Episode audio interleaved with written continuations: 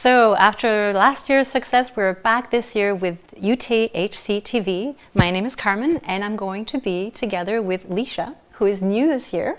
It's my first year, and I'm going to try to live up to the standards of Carmen, who's a seasoned veteran. Not at all. And we're going to have uh, the great luck of being uh, together for all the English segments. sure so will. this is going to be a new team. But we're not the only ones doing this. We also have our other colleagues, you've already met them, who are doing the French segments. So we have uh, Yannick Vézina from the podcast Pas sorti du bois, Marc-André Paillet from Tout Trail, uh, Nicolas Fréret de Distance Plus, and we also have our two very seasoned journalists, Vincent Champagne and Mireille Roberge. And us too. And us. So, um, just a little bit of a recap because we know that this might be the first time for some of our English speakers, maybe the first episode that you're watching. So, this is the 11th edition of uh, the UTHC, uh, and this is the most popular this year. Like, we've never had so many runners. No, it's huge. It's Big huge. comeback. Big comeback after COVID. Massive. Yeah. Yeah, Yeah. 3,000 runners this year. 3,000. And we were lucky because during COVID, we were like one of the only races that never stopped. So we were lucky to have uninterrupted editions every year. Even in 2020, we managed to like hold the uh, race. What was it? Um, during the three-week window that things were opened. Yeah, we did the long distances only, but yeah, I was there and it was uh, it was a good year. It was we snuck through with uh, with that little window. It was uh, We did. lucky. So just some information then, 3,000 people on the courses this year, over 10 different courses, and uh, we are going to be following them. We're going to be giving you information. We have 22 episodes in all that are going to be at the top of the hour every hour, so some today, some tomorrow, and ending on Sunday. So please follow us. We also have a few segments in English, and we'll be letting you know as uh, we go along. So um, we have some news to give you about the leaders, uh, the leaderboard. Uh, yeah, we sure do. Uh, we uh, we're it's the first year we're using live trails, so we're not getting results uh, as expected. Uh, as it grows with technology, but we do have the leaders that came through the first uh, Ravito. Aid the station, first, uh, yeah. the first aid station. Thank you. Um, we have Mylène Sans Souci, who's uh, she's she knows the the trails. This is her first time on the long distance, but this is her first time uh, on on on the 125, and she's leading the pack since the beginning. And we have uh, uh, I'm blanking on the.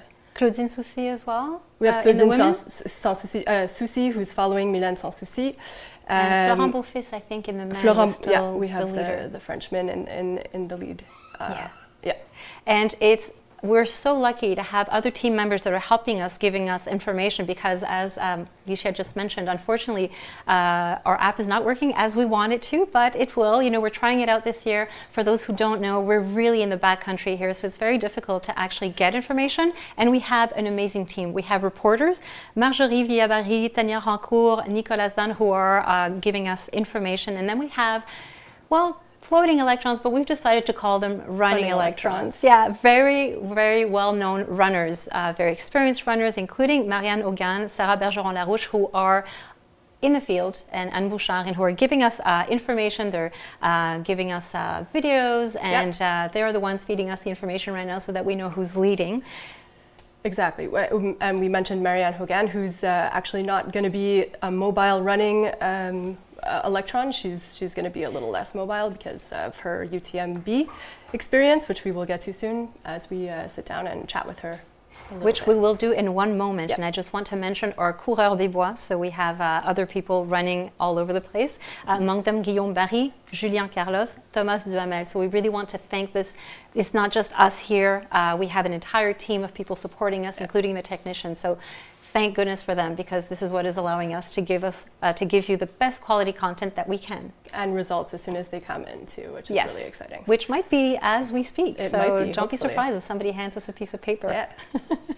And speaking of Marianne Hogan, why don't you talk to us a little bit about her? So Marianne Hogan is a a, s- a seasoned runner. Um, she's f- full of excitement in all her all her running adventures. It's it's uh, she's got stories for pretty much every race.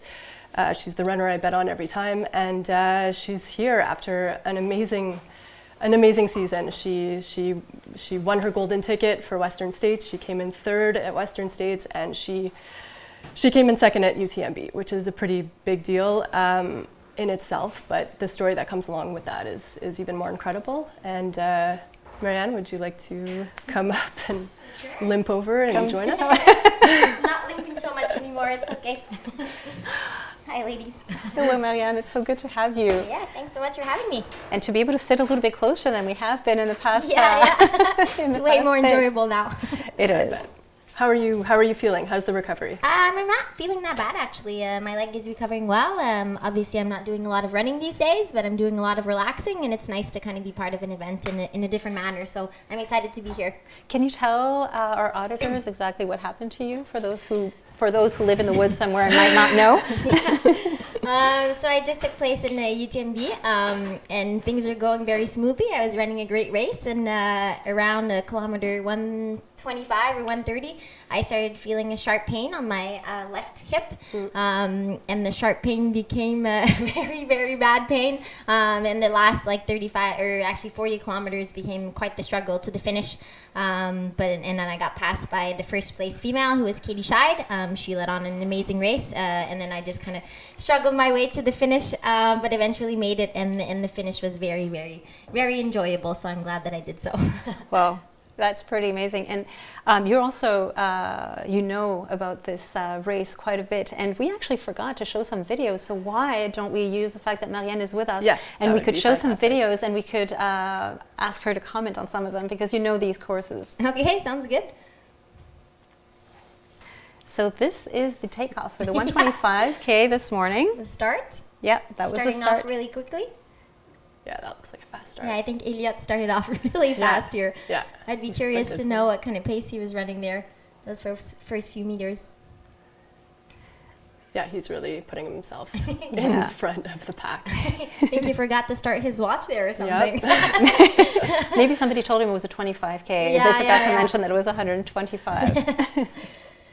and now we see some runners in the actual trails. I think that might be Florent Yeah, that Yeah. is um, also known as Flo. Why not? Yeah. Um, he's at the top, I think, of like the, the first hill uh, at the Mont du Lac à l'Empêche. Oh, And here And we here have we have- Mylène. yeah, Mylène and Jan Bernard, That's right. and still in the first f- few kilometers, that four, four kilometer stretch that's uh, on the road. Yeah, just to be clear, this isn't live feed. This is uh, this is footage from the beginning of the race. So. Um, And these are courses that you know as well, Lisha, because you run them. I, I haven't done the 125, so I don't know this section. Um, but yeah, I've done I've done a couple of the others. I think this is Claudine leading the way. I think she was in first here, no?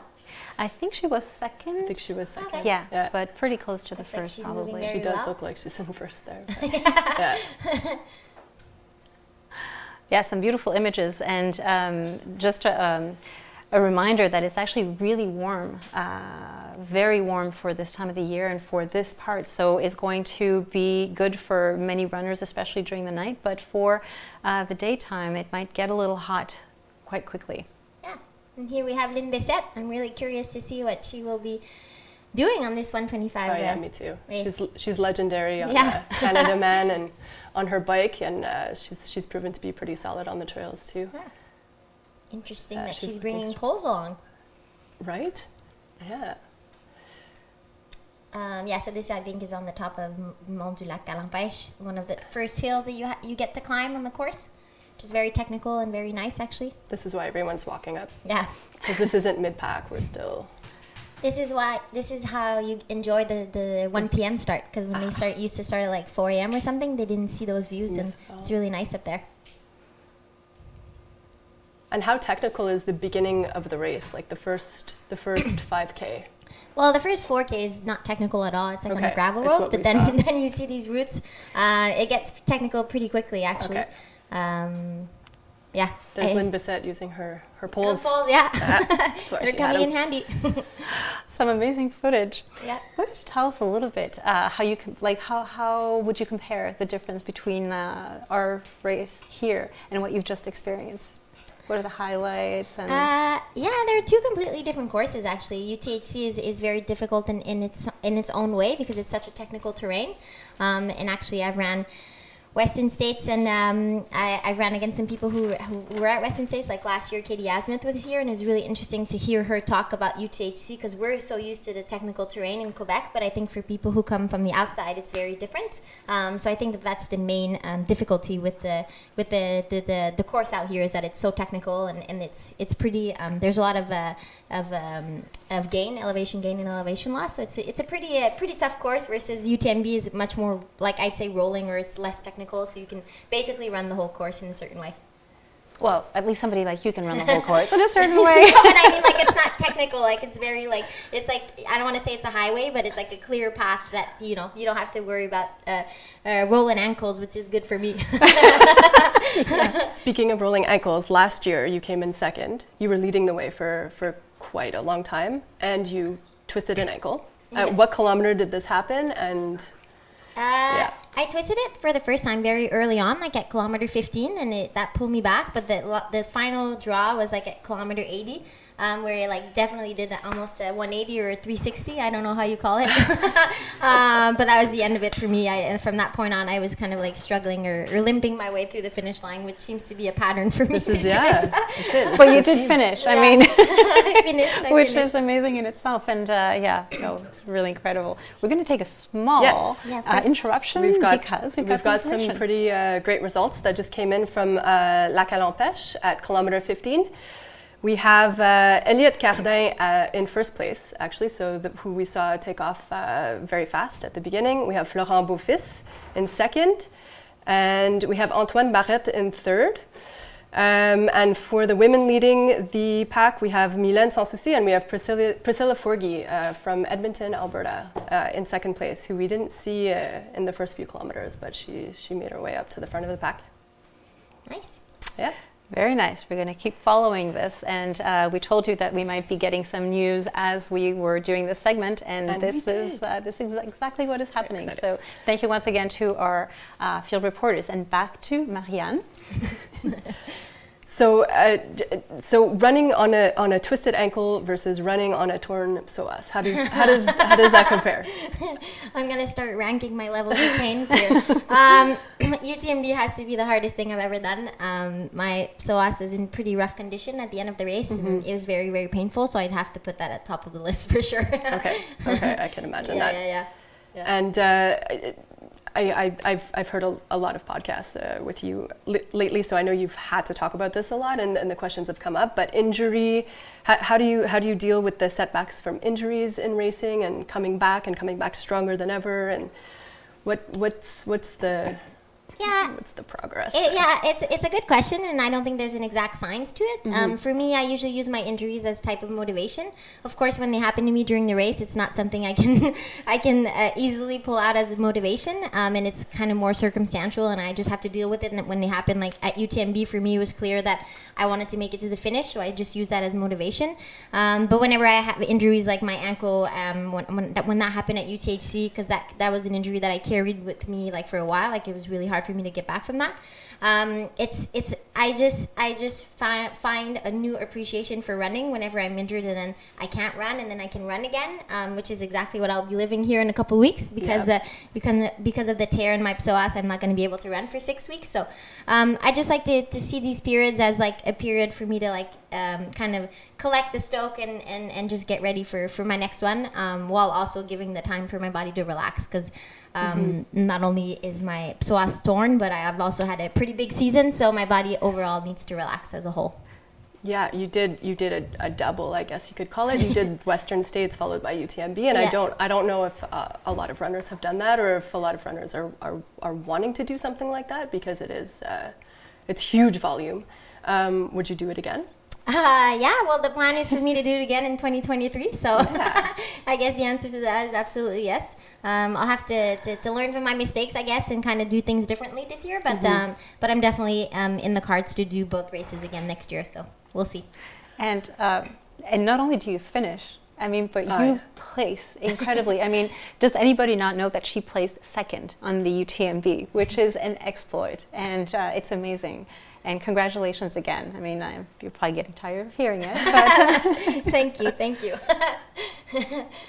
um, do you have any race plans coming up after the recovery? Do you have like early spring things? No, not at all. Um, No. I really, I think it's important. Like, I think the double is a very tricky one to accomplish, Mm-hmm. and um, I think it probably wore wore me out more than I realized. Um, and so I really want to take the time to kind of like this the rest of the season, kind of just relax, um, work on my strength because I really do think that that's what cause what is causing me all of these issues. The fact that I broke my leg a few years ago and that my Mm-hmm. right leg isn't quite as strong as it used to be, um, which means for a lot of compensation on my left. So I'm going to use the rest of the season for to really kind of like uh, regain the the power that I missed there, and then and then kind of build for the next season. Um, I'll probably jump in a race uh, earlier on in, in the spring of next year just to, to kind of get get in the zone for for Western States, but. My sole focus will be Western States and UTMB, and, and I think that that's quite enough. yeah, definitely. yeah. I'm curious to know what relaxing means for you. Uh, you know, I, I don't relax and sit uh, at, at my house all day. Um, no, I, I, I guess I focus more on my work and I also focus more on my relationships. Like I spend more time with some friends, maybe friends that don't have anything to do with running, because running does consume a lot of my time. So uh, I think it's really important for me to kind of balance all of that out, um, and also time with my family. You know, I have uh, nephews um, uh, that, that I don't I don't see as much because I'm I'm. I'm always running, but uh, so I'm using this time to kind of like reconnect with, with the people that I love and that are important to me, and and um, also you know like I said, just kind of focus on other things uh, that are different than running for sure. Will you be doing a little bit of traveling as well? Because I know that some of your good friends are not necessarily all here. Yeah, I mean travel plans for me they they're usually a spur of the moment. So I'm gonna be in Montreal for a little while. I'm gonna go um, actually to San Francisco here at the end of the month. If there's a women's half marathon out there, um, just kind of go out and cheer. Um, and then I'll probably go out to Boulder, Colo- Colorado, uh, where I was uh, living for a little while. Um, I have a lot of friends out there that I want to go see, so I'll go spend some time uh, with them in the month of October. Yeah, Sounds amazing. thanks. I think so too.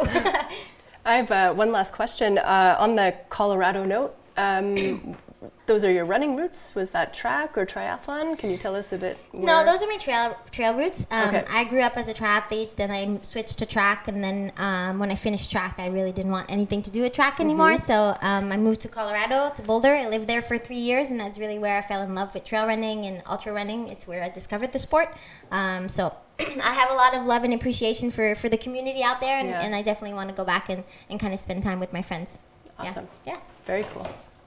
Well, this uh, brings our session to the end. So join us again at the top of the hour at 5 p.m. for the fifth episode of UTHC TV Studios. Thank you so much for joining us.